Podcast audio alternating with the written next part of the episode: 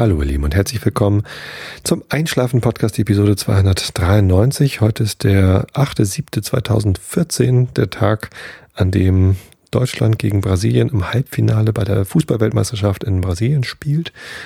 Ich bin Tobi, ich lese euch heute ein bisschen Immanuel Kant vor, den Rilke des Tages natürlich, der heute ein ganz besonderes Finish hat, das kann ich schon mal verraten. Nicht, dass ihr jetzt allzu sehr gespannt seid, wie es nachher geht, weil ihr sollt euch ja entspannen.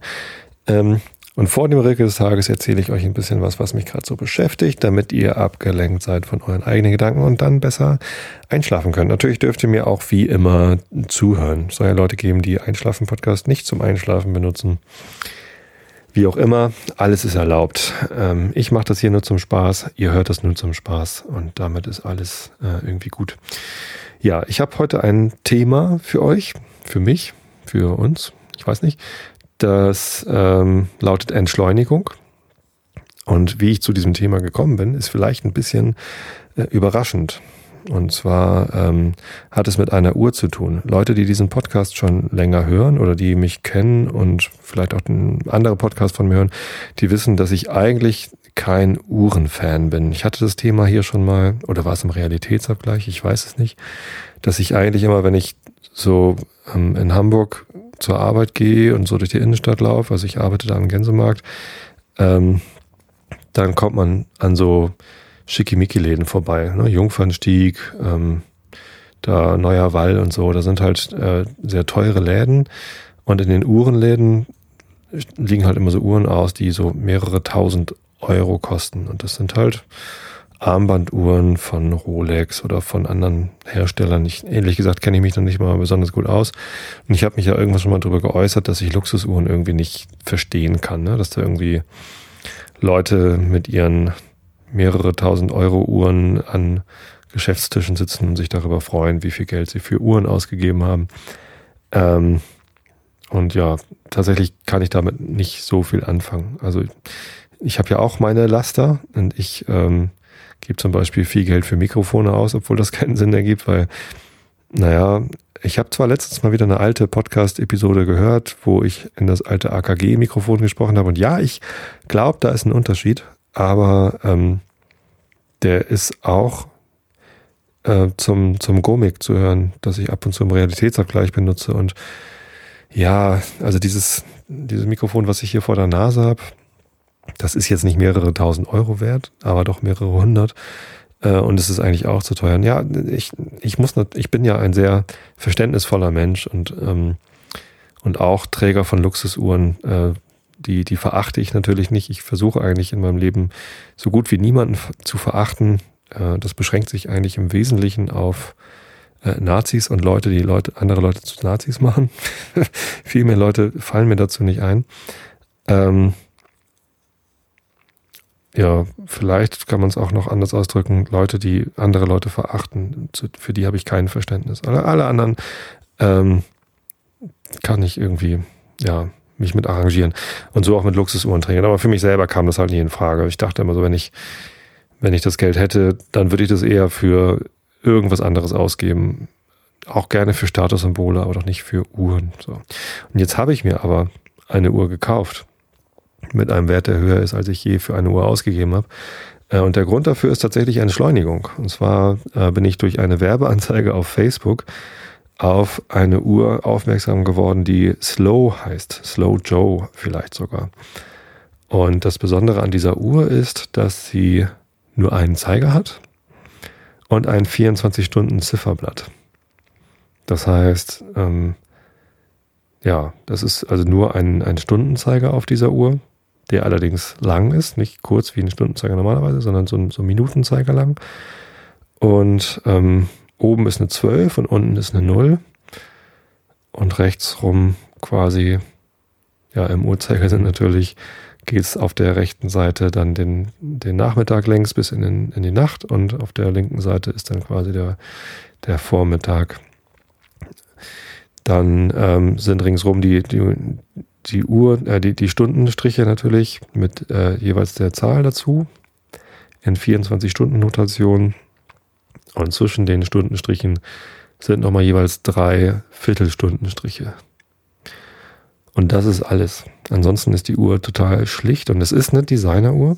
Ähm, es ist ein Schweizer Uhrwerk drin, sie ist handgemacht und das ist halt durchaus etwas, was eine, was eine Luxusuhr ist. Ähm, sie, sie kostet allerdings keine Tausende von Euro, sondern ähm, ja, ein bisschen über 200 Euro ist sie wert. Und ähm, ich habe mich dazu entschieden, mir so eine Uhr zu kaufen, weil ich die Idee dahinter so gut fand. Denn die Idee ist, wie wichtig kann es schon sein, äh, ob es gerade 14.07 Uhr oder 14.08 Uhr ist.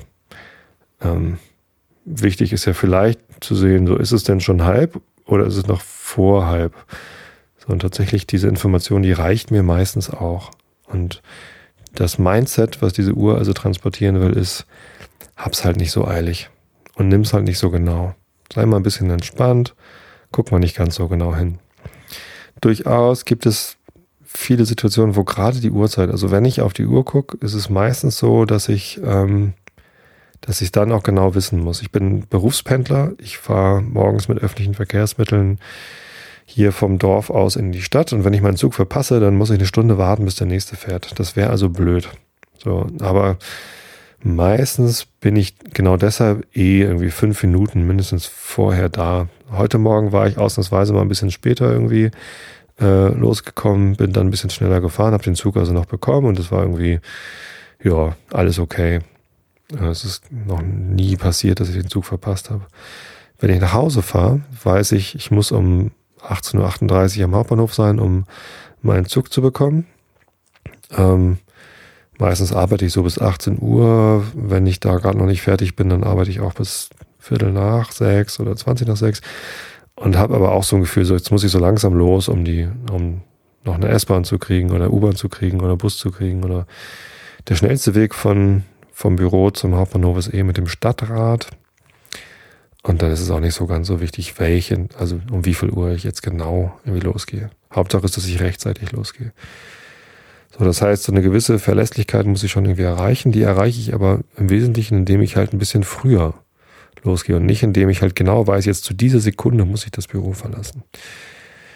Naja. Und dann gibt es natürlich noch Situationen in, bei Meetings oder so, wenn ich irgendwie Termine habe, da muss ich dann auch zu einer bestimmten Uhrzeit irgendwo sein. Aber wie gesagt, eigentlich bin ich lieber ein bisschen früher da als ganz genau pünktlich. Und ich fand die Idee dieser Uhr zu sagen, nee, ähm, es reicht doch zu wissen, ob es noch vor äh, ja, habt ihr noch genug Zeit bis zur entsprechenden Stunde hast oder ob es schon zu spät ist. Ähm, und das äh, fand ich irgendwie total witzig. Also habe ich sie mir gekauft und ich ähm, wollte es halt einfach mal ausprobieren. Ich habe sie jetzt seit letzten Freitag. Heute war also erst der zweite Arbeitstag, an dem ich sie ähm, auch in der Firma getragen habe. Am Wochenende habe ich sie allerdings auch schon getragen und ja, was soll ich sagen? Die trägt sich echt gut. Das ist irgendwie, ich habe eine mit einem Lederarmband genommen, die gibt es auch noch mit so einem Canvas Armband, wo aber auch Leder drunter gearbeitet ist und ein Metallarmband. ja, ich fand das Leder irgendwie hübsch und tatsächlich ist das ein ganz anderes Lederarmband, als ich das normalerweise kenne.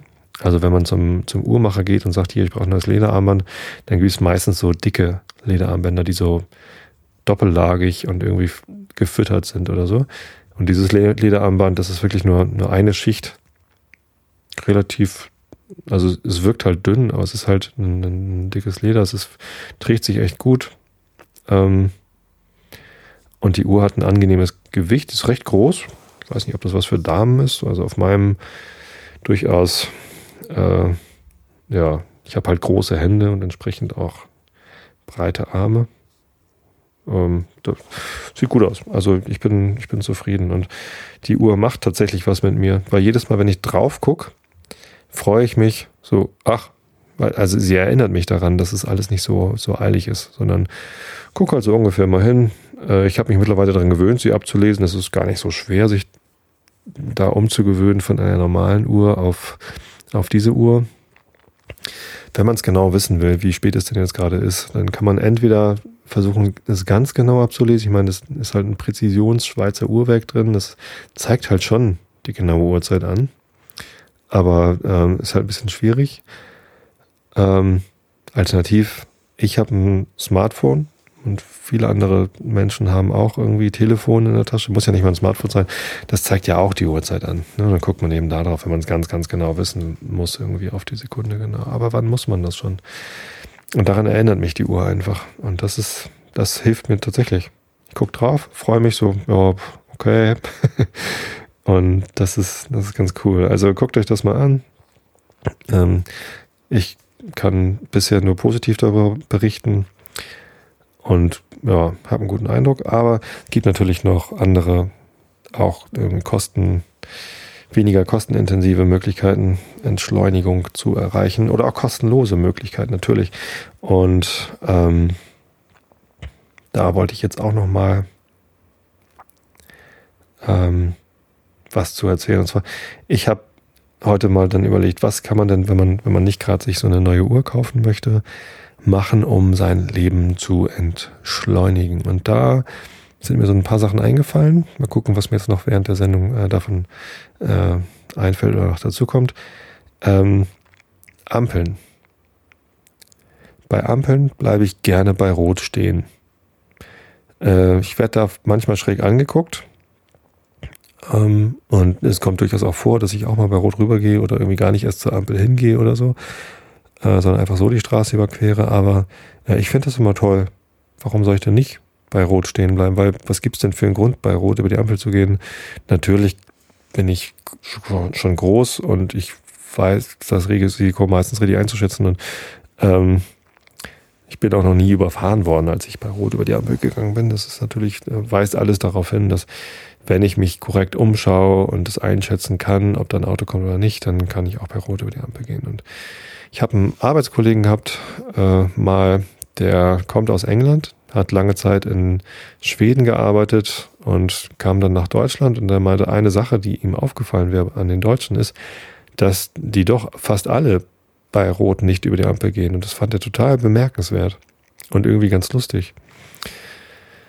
Und da habe ich so gedacht, so müssen wir uns dafür schämen, dass wir so albern sind und auf dieses Gesetz achten. Und ich finde, nein, ich finde eigentlich ist das eine, eine gute Sache. Da kommt so ein, so ein, so ein Sicherheitsmechanismus hier. Ähm, warten mal kurz ab. Ähm, ich mache gleich für die Autos rot und dann mache ich für dich grün und dann kannst du sicher über die Straße gehen. Warum soll ich denn nicht warten? Das ist doch schöne Zeit. Stehst du da, kannst du irgendwie die Welt angucken. Wenn gerade keine Autos vorbeikommen, kannst du dir andere äh, Personen angucken. Ähm, und es gibt überhaupt keinen Grund, nicht zu warten. Das ist doch eine verschwendete Hektik, wenn man äh, immer irgendwie bei Rot über die Ampel geht, nur weil, nur weil gerade kein Auto kommt. Besteht ja auch die Gefahr, dass man ähm, sich daran gewöhnt, irgendwie immer bei Rot über die Ampel zu gehen und dann irgendwann doch nicht genau genug aufpasst. Insofern, das mache ich ganz gern. Noch eine Sache, die ich ganz gern mache, ist äh, nicht zur U-Bahn laufen. Ne, man kennt das irgendwie, man geht die Treppe runter äh, Richtung U-Bahn oder man, man nähert sich der Bushaltestelle und dann kommt da ähm, das öffentliche Verkehrsmittel, das man gerade ähm, erreichen will. Und ähm, ja, läuft dann los, um den Bus noch zu kriegen oder die U-Bahn noch zu kriegen. Und das war, das habe ich mir auch abgewöhnt. Ich versuche das zumindest immer. Ich merke, dass der Drang immer noch da ist, aber also gerade bei U-Bahn ist es so, die fahren im 5-Minuten-Takt. So, bei Bussen, die fahren im 10-Minuten-Takt. So hm, muss man halt irgendwie 10 Minuten warten, bis dann der nächste kommt. Ich habe sogar einen Bus, ähm, den ich regelmäßig nehme in Wilhelmsburg, wenn ich zur Bandprobe fahre. S-Bahn Vettel, 154er Richtung, Richtung Harburg. Ähm, der fährt alle 20 Minuten. Und wenn ich den nicht kriege, dann kann ich auch zu Fuß gehen zur Bandprobe. Der, äh, der Christian, der wohnt da irgendwie halt in, äh, in Georgswerda und das ist so, ähm, naja, so knappe 20 Minuten zu Fuß.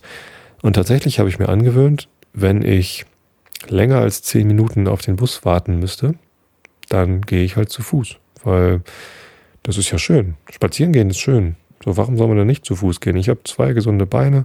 Ich gehe sowieso gerne zu Fuß. Ich fahre auch gerne Fahrrad. Leider gibt's äh, bei Christian in der Nähe keine Stadtradstation, sonst könnte ich auch von der Vettel, wo es tatsächlich äh, Stadträder gibt, äh, mit dem Fahrrad da eben hindüsen. Aber ich habe ja Zeit. niemand zwingt mich irgendwie pünktlich bei der Bandprobe zu sein. Natürlich, vielleicht warten sie auf mich, aber ob ich jetzt irgendwie äh, zehn Minuten früher oder später komme, da kräht doch kein Hahn nach. So, und deswegen, das mag ich total gerne. Sich einfach Zeit lassen, wenn kein, wenn eigentlich kein Zeitdruck besteht. Morgens, wenn ich am Hauptbahnhof ankomme, ähm, auf dem Weg zur Arbeit, da bin ich früher immer mit der U-Bahn gefahren, immer. Dann habe ich mir äh, vor über einem Jahr dieses neue Spiel angewöhnt, Ingress, was dann dazu geführt hat, dass ich Bus gefahren bin statt U-Bahn, weil ich im Bus halt das GPS-Signal hatte. Ähm, und Ingress hatte ja auch diesen Anreiz von wegen, ja, find mal tolle, interessante neue Orte. Aber letztendlich, wenn man Ingress gespielt hat, hat man diese Orte halt nicht wirklich gesehen, sondern immer nur auf sein Handy gestarrt. Mittlerweile spiele ich kein Ingress mehr, weil ich irgendwie Level 8 war und irgendwie, ja, dieses, dieses, diese zweite Phase des Spiels, in der es halt eigentlich notwendig ist, mit anderen Spielern zusammenzuspielen. Das ist ja auch ganz lustig. Habe ich immer nur mal so angetastet. Ähm, das mache ich halt jetzt äh, nicht mehr. So. Und außerdem, mein Handy ist ja ein bisschen beschädigt. Ich hatte davon erzählt, dass mein Display kaputt ist. Es ist nicht gesprungen, aber es ist halt an einer bestimmten Stelle ähm, oder in einem bestimmten Bereich ja, Touch unempfindlich geworden. Das heißt, ich müsste wahrscheinlich ein neues Display einbauen lassen, damit ich wieder überall touchen kann. Äh, was aber dazu führt, dass ich ähm, jetzt immer mein, mein, mein Handy kippe, um durch das Drehen der, der Anzeige an bestimmte Bereiche ranzukommen, an die ich eben sonst nicht rankomme. Und Ingress ist ein Spiel, das kann man nicht kippen. Das reagiert halt nicht auf Kippen. Ähm, das heißt, der Bereich, den ich nicht touchen kann, äh, tippen kann, wo die Tipps ignoriert werden, ähm, den, den kann ich halt nie erreichen. Leider ist da mein Inventar. Das heißt, ich kann nie mehr gucken, was ich denn eigentlich gerade in meinem Inventar habe. So, also ist irgendwas für mich gestorben, kann ich nicht mehr spielen, ähm, habe ich deinstalliert. Und ich fahre trotzdem noch Bus, beziehungsweise mittlerweile ähm, fahre ich relativ häufig Fahrrad, wenn ich dann am Hauptbahnhof ein Stadtrat bekomme, oder ich gehe zu Fuß. Und wenn ich zu Fuß gehe, bleibe ich an den roten Ampeln stehen. Mit dem Fahrrad auch meistens. Manchmal fahre ich bei Rot mit dem Fahrrad über die Ampel, wenn es gerade irgendwie zwei Sekunden vorher auf Rot umgesprungen ist und gerade kein Auto da äh, rüberfährt. Also wenn, wenn natürlich dann auch ein Auto kommt, dann muss man ja anhalten. Aber da ich ja weiß, dass ich noch rüberkomme, weil ich als Fahrradfahrer schneller bin als die Fußgänger, für die eigentlich die Ampel ist, fahre ich da manchmal rüber. Muss ich gestehen, ist auch doof eigentlich, ne? Im Sinne der Entschleunigung sollte ich dann anhalten. Ich finde das gerade bei, bei Ampeln, wo man, ähm, also an Kreuzungen, wo man zwei ähm, Fahrbahnen überqueren muss. Also einmal quasi einmal links und einmal geradeaus oder so. Dann, oder andersrum. Dann überlege ich natürlich immer so, über welche Ampel fahre ich denn jetzt zuerst. Und es gibt, wenn ich zurückfahre von der Arbeit, ähm, in Hamburg eine, ganz fiese Kreuzung ganz am Ende beim, äh, wie heißt denn die Straße? Glockengießer Wall oder so. Direkt am Hauptbahnhof, da zwischen, beim, bei Hauptbahnhof, ähm, Ecke Hauptbahnhof ähm, Kunsthalle.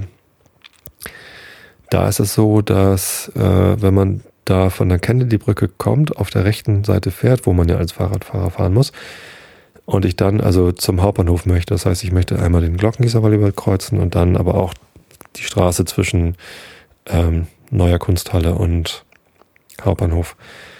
Dann habe ich gelernt, ich muss immer erst geradeaus fahren über die erste Ampel und dann links quasi den Glockengießerwall. Heißt der so? Ich weiß es gar nicht so genau.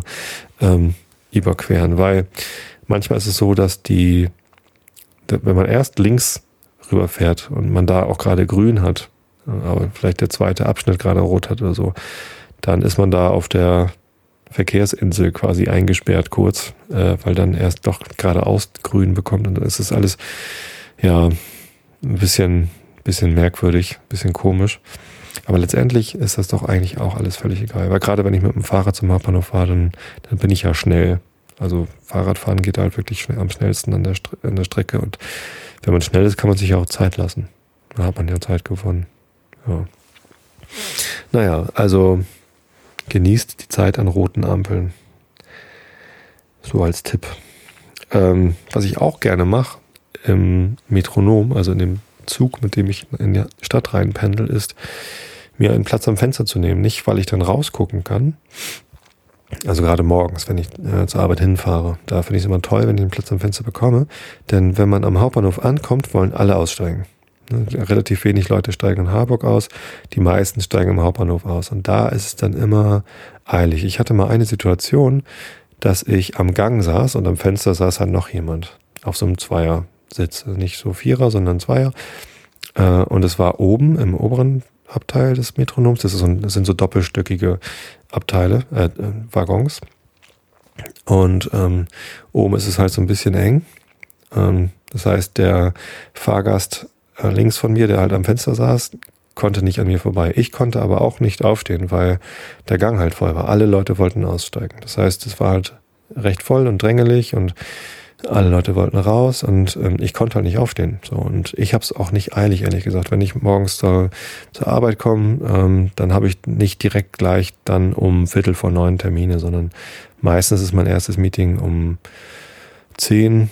Manchmal habe ich Meetings um neun, aber nie um Viertel vor neun. Das heißt, ob ich jetzt irgendwie sofort aus dem Zug rauskomme oder in zwei Minuten, ist völlig wurscht und ich mag mich dann immer nicht so hetzen. So, und die, dieser Mann neben mir hat es aber eilig und der hat mich dann irgendwann angeschnauzt, warum ich denn nicht aufstehe. Und habe ich gesagt, Entschuldigung, aber kann ich nicht. Der Gang ist voll. Soll ich denn die Leute hier wegrempeln, nur damit sie aufstehen können? Ah, und dann sagte er ja und äh, versuchte sich an mir vorbeizudrängeln, was halt einfach nicht, nicht so leicht ging, weil ich halt da ähm, im Weg saß.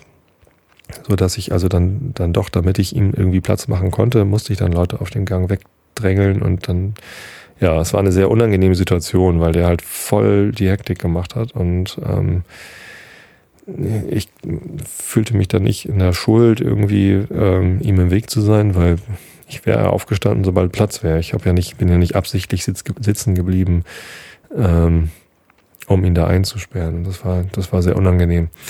Ähm, deswegen setze ich mich wirklich lieber ans Fenster, weil wenn sich dann jemand neben mich setzt, dann kann der aufstehen, wann er mag.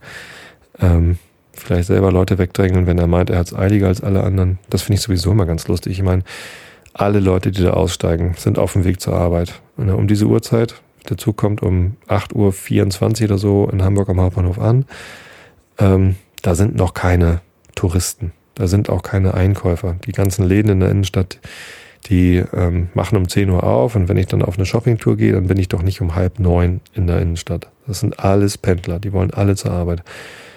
Und die haben alle einen Grund zur Arbeit zu gehen. So, und die haben alle irgendwie vielleicht Dinge zu tun auf der Arbeit. Vielleicht gibt es Leute, die, die freuen sich ganz so auf die Arbeit, vielleicht gibt es Leute, die ärgern sich, aber müssen ja trotzdem hin. Ähm, die Annahme, dass man selbst das am eiligsten hat und deswegen die anderen alle gefälligst einen vorlassen oder warten sollten oder dass man sich irgendwie dann an der Treppe vordrängelt oder so, das finde ich so unmöglich eigentlich. Äh, kann mich da mal drüber aufregen, aber auch amüsieren. Das ist irgendwie, weiß ich nicht, ein bisschen niedlich. So die Annahme, ich hab's aber am eiligsten, bitte lasst mich vor, ich bin am wichtigsten. Nee, so tick ich nicht. Ich tick da anders. Und ja, das ist halt auch Teil meines Entschleunigungsprogramms, dass ich ähm, dann versuche, ja, keine Leute in der Bahn oder an der Treppe irgendwie wegzudrängeln, um, um schneller wegzukommen. Wenn ich dann allerdings ausgestiegen bin, ich habe einen recht schnellen Gang. Also wenn ich, wenn ich zu Fuß dann zur Firma laufe oder auch wenn ich zum Bus gehe, dann gehe ich nicht langsam, sondern ich gehe schnell, weil das einfach meine, meine Gangart ist. Nicht, weil ich es eilig habe oder weil ich hektisch bin, sondern weil ich gerne schnell gehe. Das ist irgendwie, fühlt sich für mich gut an. Ich, äh, ich mag mich bewegen und warum soll ich extra langsam gehen? Ich, ich mag schnell gehen, nicht, nicht hektisch schnell, aber zügig. So, das, dann kommt es auch vor, dass ich Leute am Bahnsteig überhole. So, die gucken mich dann schräg an, weil die Sorgen haben, dass ich vor ihnen auf die Treppe will, die ja gerade so voll ist. Will ich aber meist gar nicht. Ich will den ganzen Bahnsteig runtergehen bis zur, bis zur zweiten Treppe, weil ich da viel lieber hochgehe. Naja, egal. Ähm, genau, also Entschleunigung durch ähm, nicht im Zug rausdrängeln, sondern einfach warten, bis alle anderen, die es ganz, ganz furchtbar eilig haben, ausgestiegen sind, dann selber äh, rauszugehen. Ja, man muss ja auch bedenken, dass Entschleunigung, genau wie der Dresscode übrigens, den ich ja letztens schon mal hatte, äh, sowohl eine Innenwirkung hat als auch eine Außenwirkung. Das heißt, wenn ich ähm, mich versucht entschleunigt zu verhalten, das heißt irgendwie keine Hektik aufkommen zu lassen, ist euch eigentlich aufgefallen, dass die, jetzt schweife ich gerade kurz ab, ähm, die sieben schlechten Charaktereigenschaften, die zur Todsünde führen. Das ist irgendwie auch eine äh, unregelmäßig fortgeführte Serie hier in diesem Podcast. Letztens hatte ich gerade ähm, den Hochmut, Superbia. Äh, vor zwei Jahren hatte ich Arcadia. Ähm, bestimmt kommen irgendwann auch noch Avartia, Luxuria, Ira, Gula und Nvidia. Also den Geiz, Wollust, Zorn, Völlerei und Neid. Was ja völlig fehlt in dieser Liste von schlechten Charaktereigenschaften, ist die Hektik. Ich glaube, Hektik ist auch eine schlechte Charaktereigenschaft. Ähm, wobei Hektik ist das eine Charaktereigenschaft? Eile vielleicht. Ne? Hier ist ähm, interessanterweise äh, Geiz und Wollust ähm, oder Genusssucht ähm, ist in dieser Liste, was ja Gegensätze sind. Das eine ist, ich gebe nichts aus das andere ist, ich, äh, ich gebe ganz viel aus. Ähm, dann ist Hochmut und äh, Neid sind so ist so eine Art von von Gegensatz. Ne? Eitelkeit und Stolz ist dieses irgendwie ich bin der Tollste und Neid ist äh, die anderen sind aber toll, ich muss jetzt eifersüchtig sein oder die haben was, was ich nicht habe. Ähm, aber zur Arcadia, der Faulheit, gibt es kein Gegenstück in den schlechten Charaktereigenschaften. Ist denen das nicht aufgefallen? Hat denn da keiner irgendwie mal über Symmetrie nachgedacht? Was soll denn das? Naja, ähm, ich finde zumindest, dass diese äh, übertriebene Eile, dass es eine, eine schlechte Charaktereigenschaft ist, die vielleicht nicht zu Todsünden führt, was auch immer Todsünden sind. Ich glaube ja nicht an Todsünde, an, an Sünde überhaupt, aber zu, vielleicht zu Aktionen, die einem selbst oder seiner Umwelt nicht, nicht gut tun. Und deswegen wollte ich darauf hinweisen, ähm, Entschleunigung als, ich finde, durchaus erstrebenswertes äh, Ziel, wobei Streben ja, Entschleunigung ist ja ein Ziel, das sollte man nicht anstreben, sondern sollte man möglichst langsam darauf hinarbeiten. Sonst, sonst ist man ja schon wieder eilig. Ich habe es sehr eilig mit meiner Entschleunigung, ist ja Quatsch. Ähm, sondern man sollte auch Entschleunigung ruhig angehen. Nein, äh, Innen- und Außenwirkung wollte ich sagen. Der Dresscode ist eine Sache, das hat eine, eine Innenwirkung, womit fühle ich mich wohl und eine Außenwirkung, wie nehmen die anderen mich wohl wahr. Und Entschleunigung äh, ebenso.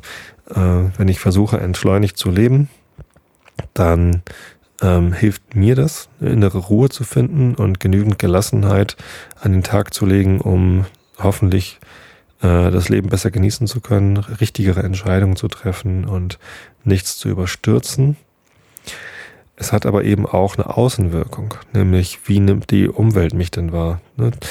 Es gibt Leute, die glauben, nur wenn sie besonders hektisch und schnell sind, dass sie dann irgendwie als agil gelten und als besonders erfolgreich gelten, weil sie eben so viel zu tun haben. Äh, ich finde das nicht. Ich finde Leute, die so wirken, äh, die tun mir immer so ein bisschen leid. Und ähm, ich, ich habe dann nur das Gefühl, die haben ihr Leben nicht so richtig im Griff. Andererseits Leute, die irgendwie in sich selbst ruhen und ja, immer fünf Minuten vorher beim Meeting sind und ganz entspannt da sitzen, äh, die wirken viel mehr so, als hätten sie alles im Griff und hätten irgendwie ja auch Erfolg im Leben, dadurch, dass sie halt sich nicht ähm, zur Hektik hinreißen lassen. Und ähm, das finde ich ist eine viel angenehmere Außenwirkung als das zur Schau tragen von Hektik. Ja, insofern sollte man sich vielleicht auch im Hinblick auf die eigene Außenwirkung ähm, Gedanken über Entschleunigung machen. Es gibt ja ein äh, super tolles Buch über Entschleunigung und zwar vom leider 1995 verstorbenen Autor Michael Ende. Leider äh, wäre natürlich schön, wenn er noch lebte und weitere Bücher schreiben könnte. Ähm, könnte auch sagen, leider 1995, weil es dann jetzt noch äh, 50 Jahre, 51 Jahre dauert, bis seine Werke gemeinfrei sind und ich endlich äh, daraus vorlesen darf. Ähm, es handelt sich natürlich um das Buch Momo aus den 80er Jahren. Ähm, ein Buch über eine Geschichte, in der es darum geht, dass die Zeitdiebe, beziehungsweise die Agenten der Zeitsparkasse, äh, den Menschen die Zeit stehlen, die sie sich selber quasi absparen äh, und dann äh, aus getrockneten Blüten dieser Zeit sich äh, Zigarren drehen und sie äh, ja rauchen. Also, wer dieses Buch nicht kennt, das ist ein Kinderbuch. Ähm, ein sehr, sehr schönes Kinderbuch. Es gibt auch eine ganz tolle Verfilmung mit Radost Bokel als Momo, äh, als Kind noch. Äh, Mario Adorf spielt da mit und äh, noch so ein paar andere. Ähm, ja, gefällt mir sehr gut, der Film. Äh, und das Buch ist aber äh, noch viel toller. Und die Aussage ist halt, Zeit, die du dir absparst, indem du hektisch irgendwie alle deine Sachen ähm, versuchst zu erledigen, die, die gehört dir dann hinterher nicht. Die, die hast du dann hinterher nicht. Äh, sondern die ist dann weg. Die, ähm, die, die Hektik, die du, die du jetzt äh, machst, die kannst du hinterher nicht. Also es ist keine Zeit, die man sich aufgespart hat. Finde ich ganz, äh, als Kind fand ich das ganz, ganz überraschend, dass das so ist, weil ich natürlich irgendwie so in meiner Wahrnehmung, ja, wenn ich jetzt schnell, schnell mein Zimmer aufräume, dann habe ich hinterher ganz viel Zeit zum Spielen. Ähm, andererseits ist dann hinterher das Zimmer wahrscheinlich wieder unaufgeräumt. Ich kann von vorne anfangen. Also habe ich durch das schnell, schnell aufräumen gar nichts gewonnen. Ähm, und die Aussage von dem Buch ist also, räume in aller Ruhe dein Zimmer auf und mach am besten ein Spiel daraus. Dann hast du beides daraus. Vielleicht.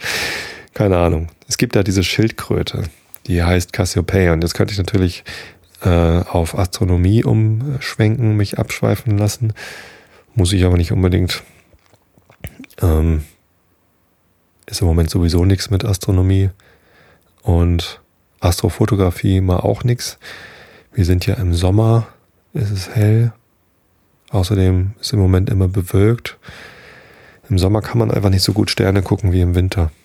Wenn es also jetzt so im Juni, Juli, da wird es auch hier in Norddeutschland gar nicht so richtig dunkel im Sinne von dunkel, dunkel, so dass man zum Beispiel die, die Milchstraße sehen könnte oder so. Das, das ist halt einfach nicht. Ähm, also muss ich mich da gedulden, bis es Herbst ist und es wieder rechtzeitig dunkel wird, sodass ich in der Nacht wirklich auch mal wieder richtig viele Sterne sehen kann oder richtig helles Bild von äh, sonst zu dunklen Himmelsobjekten einfangen kann. Was natürlich schade ist, ne? Wir haben gerade so schön irgendwie den Saturn äh, am Himmel stehen.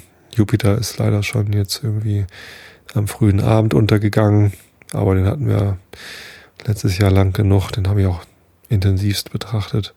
Mars habe ich auch noch gesehen im Frühjahr. Ähm, ist halt nicht so spannend mit dem Teleskop zu betrachten. Ja, nee, ich freue mich da auf den Herbst. Ich hoffe auf ein paar schöne Beobachtungen der Venus. Ich möchte gern äh, Astrofotos machen von der Venus. Ich habe sie erst zweimal, glaube ich, äh, mit dem Teleskop beobachten können, so durch die Bäume durch am frühen äh, Morgen. Ähm, das war aber beeindruckend genug, da freue ich mich schon drauf. Weil ja die Venus äh, durchaus äh, Phasen hat, genau wie der Mond. Ich, als ich das, das Teleskop auf die Venus gerichtet hatte und meine Töchter durchgeguckt haben, haben die gedacht, es sei der Mond, weil das halt so eine Sichel war. Dann habe ich denen aber gesagt, nee, nee, der Mond ist da und da ist die Sichel ganz anders, weil was ihr hier seht, das ist nicht der Mond im, im Teleskop. Der wäre ja auch viel größer. Ah ja, hm, was ist denn das dann? Ja, das ist die Venus, ein Planet. Der dann habe ich denen das jetzt erklärt. Und das finde ich toll. Das möchte ich gern wieder sehen und das möchte ich auch fotografieren. Gucken, ob mir das gelingt. Ja, da muss ich aber besonders entschleunigt sein, weil das dauert halt noch geduldig sein. Tja. Ähm, Cassiopeia, die Schildkröte aus ähm, Michael Endes Momo, die ist ja, also Schildkröten gelten ja als langsame Tiere. Ich habe übrigens letztens ein Video im Netz gefunden, so ein ja, kurzes Spaßvideo, wo ein kleiner Hund mit einer kleinen Schildkröte zusammen Ball spielt. Das war ganz, ganz niedlich. Ähm, ja, Cassiopeia kann immer eine halbe Stunde in die Zukunft vorausschauen, also die Schildkröte in dem Buch, äh, aber trotzdem nicht mit Genauigkeit sagen, was passiert, weil natürlich kann sich das auch ändern, je nachdem, was man, was man macht. Ähm, ja. Ich gucke mal eben in den Chat. Was, was gibt's denn hier im Chat so? Da schreibt der Kramboli bei ihrem, ihm im Kaff fahren fünf Busse am Tag. Das ist natürlich schwierig, wenn man da einen verpasst, ne? Na gut. Ja. Wie gesagt, also in manchen Situationen muss man halt pünktlich sein. Ne? Also wenn hier mein, wenn ich hier morgens meinen mein Zug verpasse in Sprötze, dann komme ich halt eine Stunde später zur Arbeit als geplant. Was durchaus kein Beinbruch ist, aber es ist halt doof. Ich dann irgendwie, was, was mache ich, ich? Doch, mir ist das schon mal passiert. Und dann bin ich mit dem Fahrrad wieder zurück nach Hause gefahren. Weil was soll ich eine Stunde in Spatz am Bahnhof? Dann bin ich halt zehn Minuten wieder nach Hause gefahren, hab dann, was war denn da der Grund? Weiß das gar nicht mehr so genau. Irgendeinen Grund hat es bestimmt gehabt. Und bin dann halt entsprechend 50 Minuten später wieder losgefahren. Ja.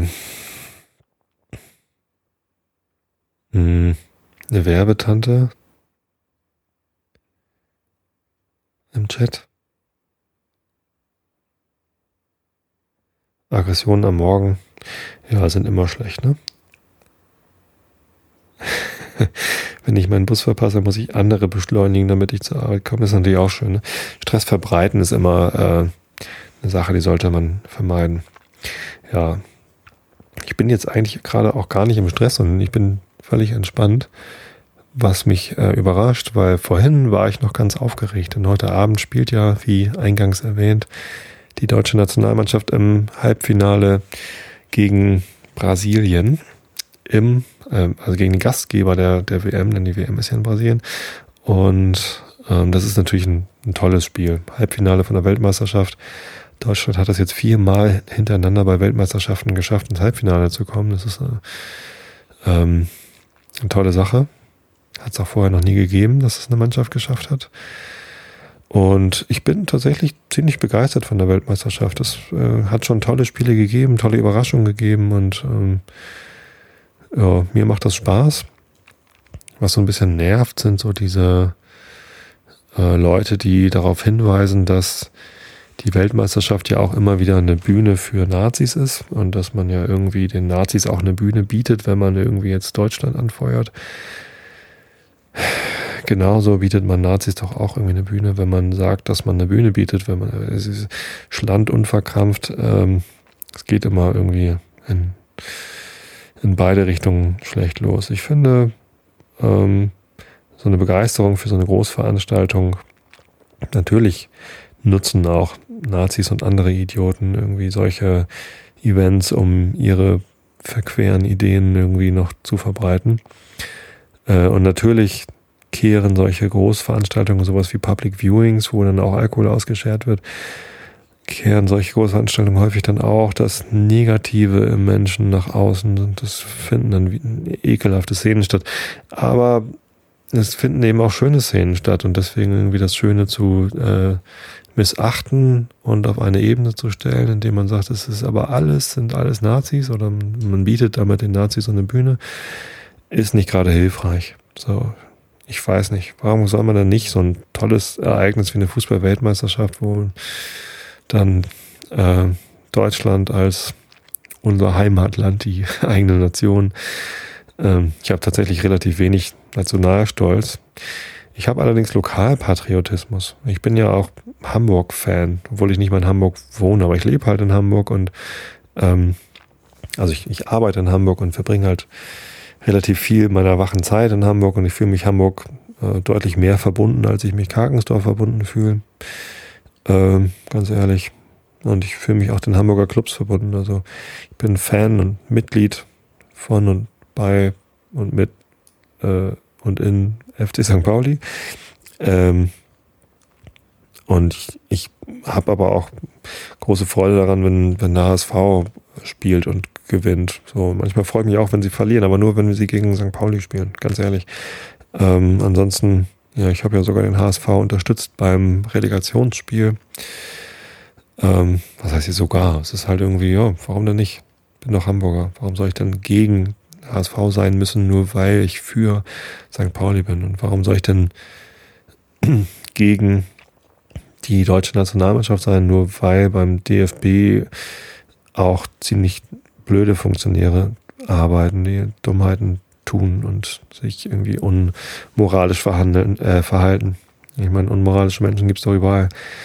Ähm, dann dürfte man ja gar nichts mehr machen. So, warum, warum muss ich denn gegen Deutschland sein? Nur weil, äh, was weiß ich, ist ja auch eine ziemlich verkrampfte Haltung, dass man gegen Deutschland sein muss, weil äh, unter Adolf Hitler im Dritten Reich äh, schlimme Verbrechen begangen worden sind. Man kann natürlich sagen, no nations, no borders. Ich bin überhaupt gegen Nationalstaaten. Ähm, und äh, tatsächlich bin ich das auch. Ähm, ich finde äh, die Idee von einem vereinigten Europa total toll und Vereinte Nationen äh, noch toller. Ich fände es super, wenn wir weltweit ein bedingungsloses Grundeinkommen hätten und keine Kriege mehr wären und niemand mehr arbeiten müsste. Toll, ja, es ist eine Utopie. Ähm, man kann versuchen, in diese Richtung zu steuern. Wir werden das wahrscheinlich zu unseren Lebzeiten nicht mehr erleben. Äh, so viel Realist muss man auch sein. Ähm, aber äh, das heißt nicht, dass ich die, dass ich meine, meine, mein Zugehörigkeitsgefühl zu dem, was jetzt halt gerade Deutschland ist, hat sich ja auch über die Jahre deutlich verändert ähm, dass ich, dass ich das irgendwie ignorieren muss. Ich habe ein Zugehörigkeitsgefühl zu Karkensdorf, ich habe eins zu Hamburg. Ich habe sogar irgendwie manchmal ein Zugehörigkeitsgefühl zu Niedersachsen, was mich dann immer wieder äh, irritiert. ich irgendwie gar keine Ahnung habe von niedersächsischen Kulturen. weiß auch nicht. Ähm, ja, und ich habe auch ein Zugehörigkeitsgefühl zu Deutschland. Ich weiß nicht, ob das Nationalstolz ist, ich glaube nicht, weiß nicht, ob das was Schlimmes wäre, wenn es so wäre. Ähm, zumindest freue ich mich, wenn die deutsche Nationalmannschaft ähm, bei der Fußball-Weltmeisterschaft möglichst weit kommt. Und heute Abend gegen Brasilien, ja, die Chance besteht ja, dass sie es irgendwie ins Finale schaffen. Ähm, wenn sie es nicht schaffen, bin ich jetzt nicht traurig oder irgendwie rennen vandalierend irgendwie durch irgendwelche Städte oder so. Nö, das ist halt, dann ist das eben so. Ich meine, Spiel um dritten Platz gibt's ja immer noch und der Herr Klose hat dann immer noch eine Chance, seinen 16., 19., was? Keine Ahnung. Er ist ja gerade in der ewigen Torschützenliste äh, bei FIFA-Weltmeisterschaften gleich auf mit Ronaldo. Wäre natürlich lustig, wenn er gerade heute im Spiel gegen Brasilien den Ronaldo überholen würde. Ähm, sonst kann er das im Spiel im dritten Platz machen oder im Finale. Vielleicht schaffen sie das ja auch. Wäre halt toll. Würde ich mich freuen. Ähm, ich liege hier auch schon auf meinem Einschlafen-Podcast vorlege, lese Sofa im Trikot der deutschen Nationalmannschaft. Ich habe äh, vor vier Jahren von meiner Mama eins geschenkt bekommen. Das heißt, das ist dieses ähm, DFB-Trikot mit den schmalen schwarz-rot-goldenen Streifen, die so links ähm, durch das Wappen des Vereins ähm, nach, von oben nach unten laufen. Das mag ich sehr gerne, das Trikot. Ich finde, das sieht toll aus. Ich mag das lieber als das aktuelle Trikot mit der großen roten Schwinge, die da so im oberen Bereich ist. Das weiß ich nicht, finde ich nicht so schön. Das äh, tatsächlich das aktuelle Trikot mit der großen roten Schwinge, das weiße, das äh, äh, erinnert mich sehr an das Trikot von 1990, das mit diesen komischen Balken, fast schon retro-pixelartig irgendwie äh, auch quer rüberläuft. Da 1990 äh, ist Deutschland ja auch Weltmeister geworden. Könnte also ein, äh, ein, ein, ein grafischer Glücksgriff sein, dieses Trikot. Wobei ich nicht glaube, dass die Trikotgrafik irgendwas mit dem Turniererfolg zu tun hat. Wahrscheinlich hat die, der Mannschaftszusammenhalt und die Qualität der Spieler einen deutlich größeren Einfluss darauf. Und natürlich hängt die, äh, die Qualität der Spieler auch damit zusammen, wie viel Geld das entsprechende Land denn in die Ausbildung der Fußballer stecken kann. Das hat da irgendwie auch was mit, äh, mit Globalisierung zu tun oder mit wirtschaftlichem Erfolg von Nationen und den Möglichkeiten, die so ein Land eben zu bieten hat, ähm, seiner Oberschicht an, an Fußballern oder wie viel es denn investieren mag. Ja, und dann kommt auch wieder natürlich irgendwie so ein bisschen äh, ja, schade eigentlich, ne? dass nicht alle Leute die gleichen Chancen haben, äh, ihre Talente auszuleben und ja, naja, aber sei es drum. Ähm, ist halt so, wie es ist. Man kann halt versuchen, irgendwie in den Bereichen, die man beeinflussen kann, ähm, Einfluss auf die Welt zu nehmen und für mehr Entspannung, Gerechtigkeit und, und ja, Freude zu sorgen. Aber man muss auch seine Grenzen kennen, ähm, in denen man arbeiten kann und den man beeinflussen kann. Andererseits gibt ja auch diese Netzwerkeffekte. Ne? Das darf man ja auch nicht ähm, ähm, nicht vernachlässigen. Und wenn ich euch schon Momo vorgeschlagen habe, was ihr mal lesen könntet, falls ihr es noch nicht kennt, dann schlage ich euch The Tipping Point vor. Könnt ihr auch mal lesen. Ein tolles Buch von, äh, hab den Autor nicht im Kopf, liegt da hinten im Regal. Geht viele Bücher über solche Netzwerkeffekte. Insofern vielleicht hat jeder von uns Einfluss, mehr als er es denkt, auf die Geschehnisse in der Welt. Ich nutze jetzt den Einfluss, den ich auf euch habe und lese euch ähm, den Rilke der Woche vor. Ich habe zwar keine Ahnung, was das mit euch tut. ich habe auch gar kein, weiß ich nicht, ähm, Interesse daran, mit diesem Rilke der Woche irgendwas in euch zu bewegen. Das ist irgendwie eine, eine schöne Rubrik in diesem Podcast geworden. Vielleicht schreibt ihr mir nochmal, wie euch das eigentlich gefällt mit dem Rilke der Woche. Ähm, ich bekomme in letzter Zeit sehr viel Feedback, was die Bilder angeht. Und das freut mich auch ganz doll, weil ich freue mich auch ganz doll über die Bilder, die Monja mir jetzt regelmäßig malt. Gefallen mir allesamt sehr gut. Ähm, vor allem freue ich mich, dass da Abwechslung ist in den Episodenbildern. Ähm, und euch gefällt es offenbar auch. Zumindest kriege ich dafür auch sehr viel positive Rückmeldung und Monja auch. Ähm, vielleicht schreibt ihr mir auch nochmal irgendwie was sonst was zu dem Podcast. So, zum Beispiel der Rilke der Woche, ob das überhaupt was für euch ist.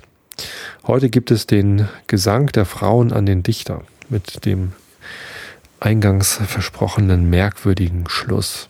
Rainer Maria Rilke, Gesang der Frauen an den Dichter. Sie, wie sich alles auftut, so sind wir, denn wir sind nichts als solche Seligkeit was Blut und Dunkel war in einem Tier, das wuchs in uns zur Seele an und schreit als Seele weiter, und es schreit nach dir, du freilich nimmst es nur in dein Gesicht, als sei es Landschaft, sanft und ohne Gier. Und darum meinen wir, du bist es nicht, nachdem es schreit. Und doch bist du nicht der, an den wir uns ganz ohne Rest verlören, und werden wir in irgendeinem Meer, mit uns geht das Unendliche vorbei. Du aber sei, du Mund, dass wir es hören. Du aber, du uns sagender, du sei. Eine sehr interessante Aufforderung. Du sei, du aber sei. Dann bin ich mal so frei und lese euch äh, ein bisschen Kant vor. Kant ist quasi ja der maximal entschleunigte Autor langer Sätze. Ich finde zumindest, dass lange Sätze entschleunigt wirken. Der hat sich bestimmt viel Zeit dafür genommen, diese Sätze zu formulieren. Und äh, jetzt brauchen wir ziemlich viel Zeit, um diese Sätze äh, parsen, äh, verstehen zu können und äh, auseinander zu fliesern, wie die überhaupt aufgebaut sind. Das ist doch Entschleunigung, oder nicht? Philosophie ist sowieso häufig entschleunigt, weil man sich viel Zeit dafür nehmen muss, die Dinge zu verstehen, die sie da irgendwie wohl gemeint haben und eigene Ideen damit verknüpfen zu können. Ist Philosophie vielleicht die entschleunigte Wissenschaft? Ich weiß es nicht. Ich weiß es nicht. Viele Wissenschaften, eigentlich sollte Wissenschaft immer entschleunigt sein, ne? weil man sich ja in jeder Wissenschaft die Zeit nehmen sollte, die Dinge möglichst ausführlich zu betrachten. Vielleicht ist Wissenschaft Entschleunigung. Da muss ich mal den Florian Freistetter fragen. Oder Holgi. ja, ähm, das war mein Fuß übrigens, der da geknackt hat. Manchmal knacken meine Gelenke, wenn ich sie bewege. Auch normal, nehme ich an. Gut, ähm, tja, wie auch immer. Ich lese euch aus der Kritik der reinen Vernunft vor. Zweite hin und wieder. Äh, den Rest des Titels kann ich schon wieder nicht mehr lesen in diesem Kindle. Manchmal hat Kindle auch einen Nachteil. Ne? Da steht jetzt hi, Punkt, Punkt, Punkt. Und ich weiß noch, dass es hin und wieder verbesserte Auflage war oder so. Ich weiß es nicht mehr so genau.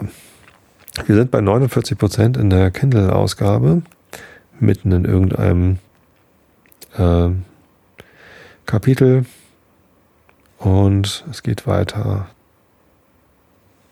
Ich kann mal eben gucken, ob ich den Namen des Kapitels finde. Nö, ist ein bisschen weit weg.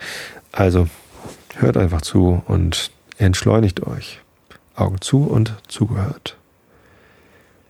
Nehmen wir nun unsere obigen Sätze, wie sie auch als für alle denkenden Wesen gültig in der rationalen Psychologie ab Systemen genommen werden müssen, in synthetischen Zusammenhange und gehen von der Kategorie der Relation in dem Satze alle denkenden Wesen sind als solche Substanzen rückwärts die Reihe derselben, bis sich, das Zirkel, bis sich der Zirkel schließt, durch, stoßen wir zuletzt auf die Existenz derselben, deren sie sich in diesem System unabhängig von äußeren Dingen nicht allein bewusst sind, sondern diese auch in Ansehung der Beharrlichkeit die Notwendigkeit zum Charakter der Substanz gehört aus sich selbst bestimmten, äh, aus sich selbst bestimmen können.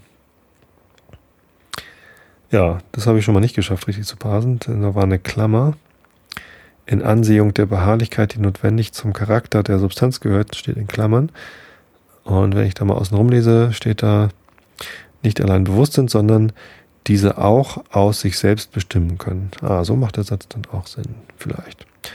Hieraus folgt aber, dass der Idealism in eben demselben rationalistischen System unvermeidlich sei, wenigstens der problematische, und wenn das Dasein äußerer Dinge zur Bestimmung seines eigenen in der Zeit gar nicht erforderlich ist, jenes auch nur ganz umsonst angenommen werde, ohne jemals einen Beweis davon geben zu können.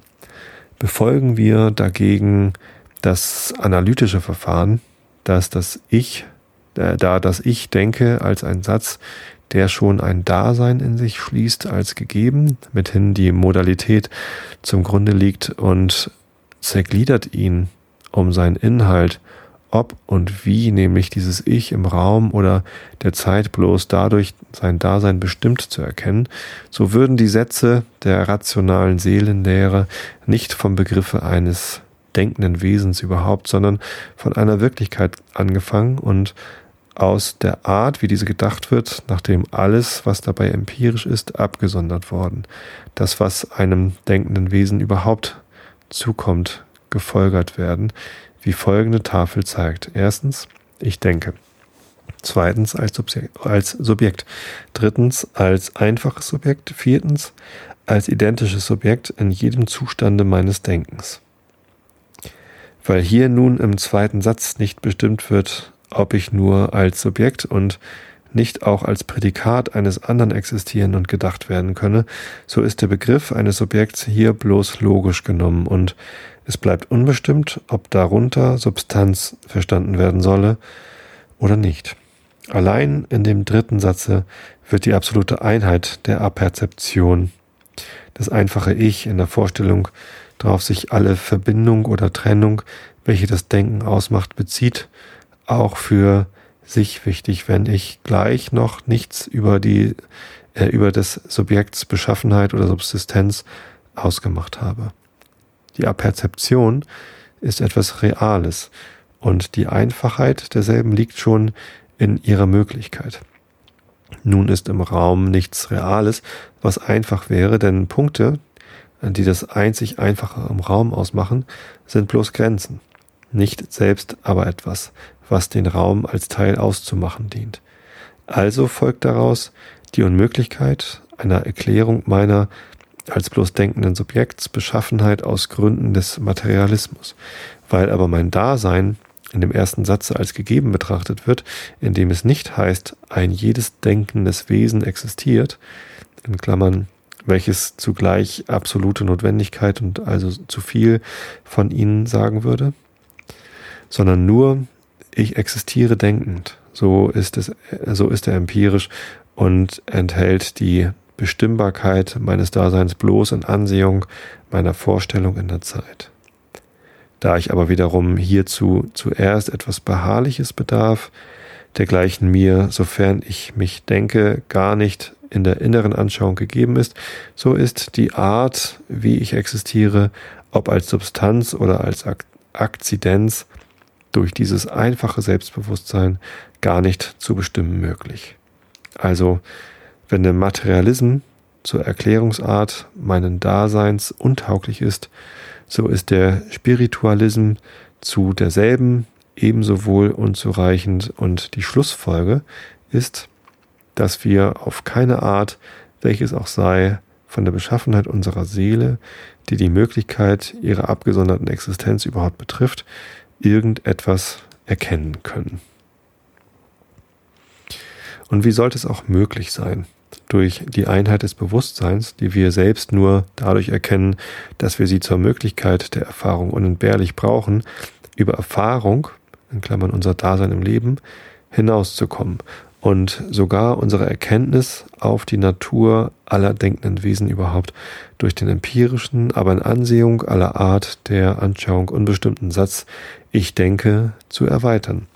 Es gibt also keine rationale Psychologie als Doktrin, die uns einen Zusatz zu unserer Selbsterkenntnis verschaffte, sondern nur als Disziplin, welche der spekulativen Vernunft in diesem Felde unüberschreitbare Grenzen setzt.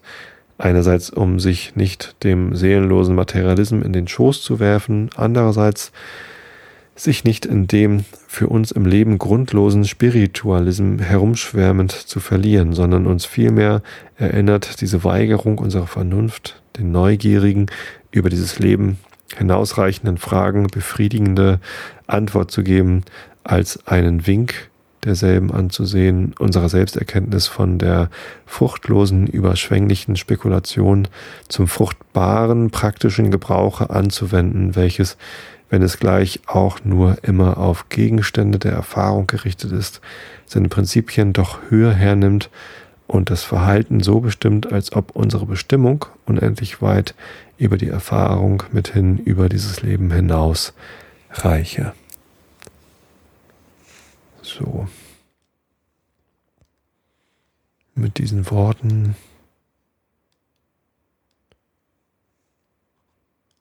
ähm, schließe ich mal hier ab. Ich wünsche euch allen eine gute Woche. Kommt heil durch. Ich wünsche euch allen genügend Schlaf. Schlafen ist ja eigentlich Entschleunigung schlechthin. Also schlaft ausreichend viel. Schlafen ist gesund. Ähm, Genießt die Fußballweltmeisterschaft, wenn ihr mögt, und ignoriert sie, wenn ihr irgendwie könnt, äh, falls es euch nicht gefällt.